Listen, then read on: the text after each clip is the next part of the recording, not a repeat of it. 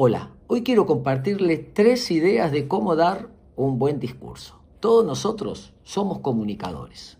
Comunicamos, hablamos desde que nos levantamos hasta que nos acostamos.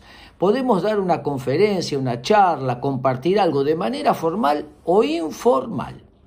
Entre las miles de ideas que existen sobre cómo comunicar, cómo llegar al otro, etc., anoté tres. La primera, ser agradecidos. Cuando uno reconoce a la gente que nos ayudó, que estuvo en el proceso para que lleguemos donde llegamos, genera empatía. Ser agradecidos es terapéutico.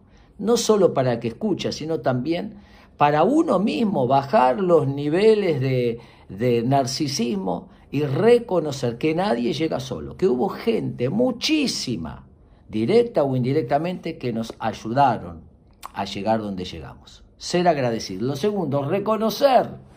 Reconocer a las personas que han trabajado antes que nosotros. No se asciende aplastando al otro.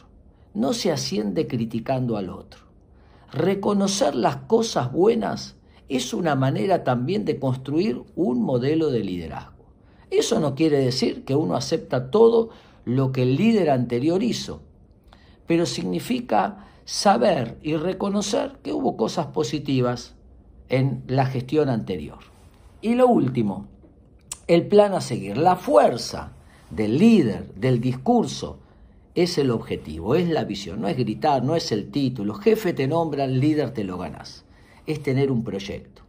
Entonces, ser agradecidos, reconocer a la gente que estuvo en el pasado o en el presente, colaborando, ayudando o que lo está haciendo, y el plan hacia el futuro. El líder estuvo en el mañana, bien al presente para decirnos, mañana puede ser todavía mejor. Vamos juntos que lo podemos lograr.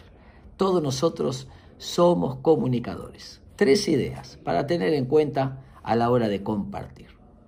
Espero que les sirva.